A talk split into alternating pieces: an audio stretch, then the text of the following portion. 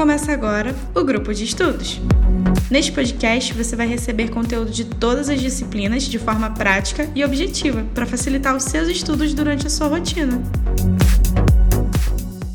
Olá, eu sou Manuela Rodrigues, estudante de jornalismo no sétimo período e vou falar um pouco sobre técnicas de entrevista e reportagem. Eu vou falar sobre tipos de entrevistas. Então vamos lá. São oito tipos. A primeira é noticiosa, é feito com pessoas não famosas e é a matéria que fazemos normalmente. E pesquisamos e usamos na matéria com os depoimentos dessas pessoas.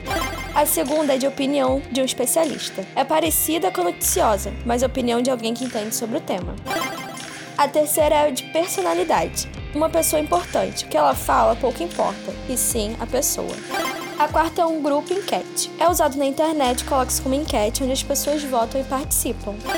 A quinta é de ritual. É usado para as pessoas famosas. Vale mais o depoimento da pessoa, que é mais importante, e você já sabe o que ela vai falar, você já sabe a resposta. Por exemplo, o Neymar volta a jogar e fala: Estou muito feliz. Você já sabia que ele falaria que ele está muito feliz por ter voltado a jogar. A sexta temática, é a interpretação dos fatos, quando se usa várias pessoas, várias pessoas especialistas. Por exemplo, a legalização de alguma lei. Você vai chamar um advogado, alguém que entende sobre aquelas leis, etc. A sétima é de testemunha. A pessoa estava presente no ocorrido. Ela é uma fonte primária. Ela sabe o momento exato e a emoção que sentiu.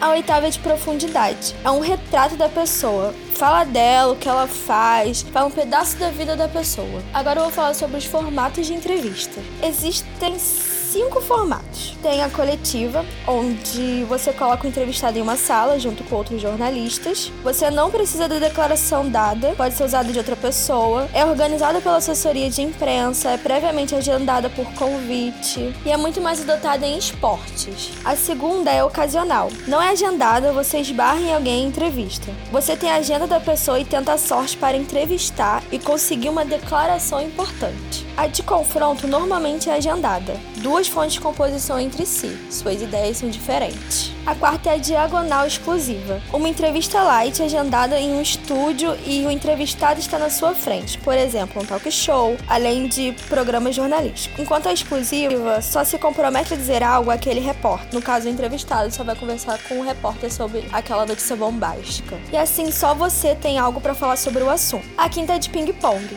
São perguntas e respostas rápidas. Vocês já devem ter visto isso no programa da Marília Gabriela, onde ela faz perguntas rápidas e a pessoa não tem muito tempo para pensar. Vem a primeira coisa que está na mente dela. Agora os meios para uma entrevista. Pode ser feita tanto pessoalmente, que é a melhor forma, onde você vê a pessoa, como ela está conduzindo, a fisionomia, se ela não quiser responder alguma pergunta e essa pessoa tem mais tempo para a entrevista. Por telefone é o segundo melhor meio, porque você tem o diálogo com a pessoa, mas você não ter uma dispersão do seu convidado, ele não vai estar tão focado, ele também pode desligar na sua cara para não responder alguma pergunta. Tem o e-mail chat, você depende da pessoa e ela pode não responder tudo. E tem a gravada filmada, que é quando você entrevista a pessoa e você pede para grave um vídeo respondendo a pergunta que você fez. Espero que isso tenha ajudado. Aqui é a Manuela Rodrigues e tchau, tchau!